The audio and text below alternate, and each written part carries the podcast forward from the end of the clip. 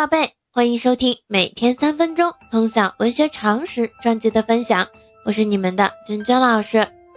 那在上一期的介绍当中呢，娟娟老师向大家介绍了清代著名的学者纪云，也就是纪晓岚。他学问渊博，曾任四库全书馆总纂官，以毕生精力纂定《四库全书》总目提要。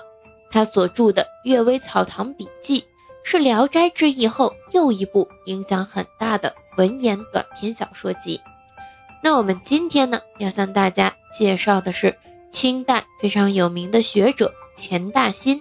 那我们现在就开始今天的分享吧。钱大新，字小征，又字吉之，号新梅，晚年自属竹厅居士，江苏嘉定人，也就是今天的上海人，清代史学家、汉学家。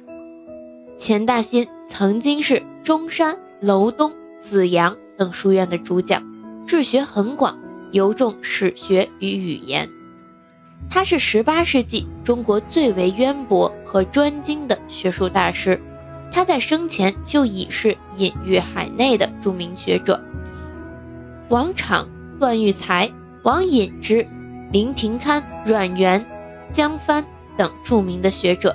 都给予他极高的评价，公推钱大新为一代儒宗。钱大新在治经的理念和方法上是推崇汉儒的，他所言的汉儒就是东汉诸儒，许慎、郑玄、贾逵、马融、苻潜、卢植等等都是其代表。东汉时期，古文经学兴盛，易字易音与经师传授之本。各有不同，又诗礼等经籍多名物典制，故以上诸儒解经集中小学训诂。他们在小学方面有很深的修养。小学呢，其实又称为中国传统语文学，包括了分析字形的文字学，研究字音的音韵学，见包括了分析字形的文字学，研究字音的音韵学。解释字义的训诂学，东汉古文经学兴盛的主要原因，正是由于这些学者有较好的小学素养。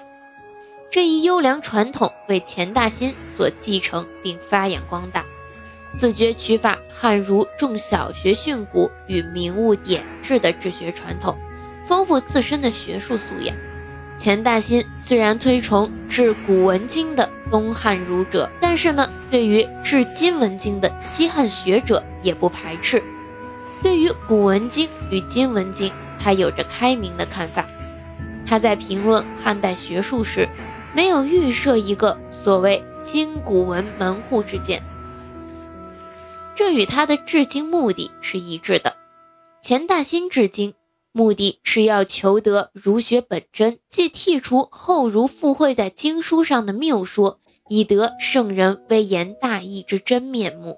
换言之，在钱大新看来，圣人经典在流传的过程中，由于文字的错愕、音读的遗失以及后儒主观的附会，使经典本意日晦于世。这不仅影响到人们对经典的正确理解。甚至影响到了政治统治的理论基础，因此呢，堪落扶辞，独求真解，是钱大新，同时也是钱家时期多数学者的共同观念。本着这样的观念，凡能求得儒学真解的学术，钱大新都给予赞扬。之所以屡次提及东汉诸儒，是因为东汉以前之说传世者罕有。求之汉以前人之说，则大不易，故退而求之东汉。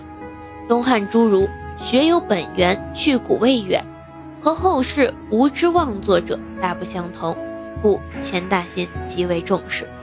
钱大新评论汉儒经学，主要是在方法层面上，换言之呢，主要是在工具层面上。对于汉儒经典的思想，钱大新鲜有涉及，这也是要注意的。但是呢，在论述学术发展时，钱大新也贯穿着一个明确的意志，那就是反对空谈，崇尚实学；反对失心自用，崇尚立论有本。那么关于钱大新的介绍就到这里，因为呢跟他涉及的内容也比较多啊，我们就挑了一个有代表性的点来讲解。喜欢咱们节目的，长期关注老师的喜马拉雅号，我们明天见。